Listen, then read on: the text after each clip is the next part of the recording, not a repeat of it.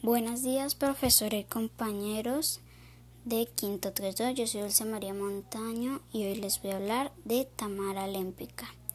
Tamara Lémpica nació el 16 de mayo de 1892.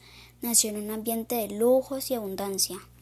Fue educada en un entorno femenino por su abuela, su madre y su tía. Viajó, tomó lecciones de arte, aprendió idiomas y buenos modales.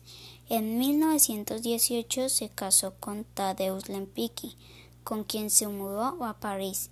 Allí continuó sus estudios de pintura y tuvo una hija, con la cual dijo que era su hermana y no su hija.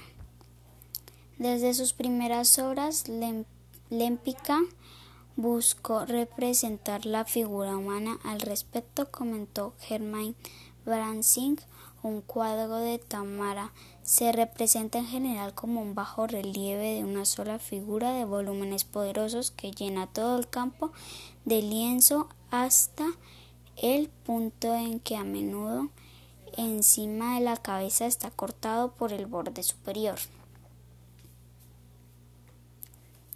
Entre las pinturas más famosas de Tamara Olímpica están el autorretrato en el Burguetti Verde, Remusian y Guisette en el balcón.